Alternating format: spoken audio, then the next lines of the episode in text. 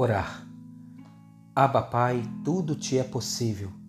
Afasta de mim este cálice, contudo, não seja o que eu quero, mas sim o que tu queres.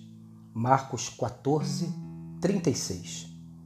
Nossas orações revelam muito sobre nós mesmos, sobre quem somos. O apóstolo Paulo diz que quando era menino falava como menino, pensava como menino, raciocinava como menino, mas quando se tornou homem, deixou para trás as coisas de menino. 1 Coríntios 13, 11. Realmente não existe oração certa ou errada, adequada ou imprópria. Existe oração de menino e oração de homem, oração infantilizada e oração madura, consequente, lúcida, densa. A Bíblia nos oferece um sublime exemplo de uma oração na hora da necessidade. É a oração feita pelo nosso Senhor Jesus no momento em que estava no jardim do Getsemane, antes do início da sua jornada rumo à cruz.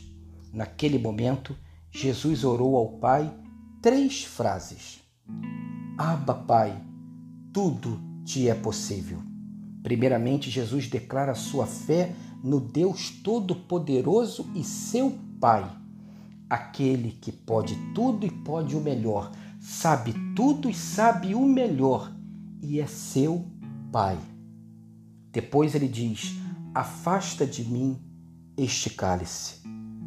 Logo após, no meio da aflição e da angústia, de um oco sem beira, de um buraco sem borda, Jesus, motivado pela fé, abre o peito e coloca sinceramente o seu pedido diante do Pai, a sua verdade.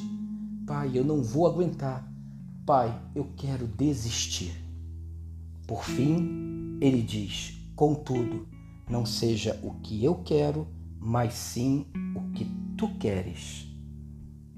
Finalmente, depois de apresentar ao Pai a sua verdade, de falar da sua dor, aí sim ele é conduzido a uma atitude de entrega e de submissão, quando ele diz: Seja feita a tua vontade, Pai, e não a minha.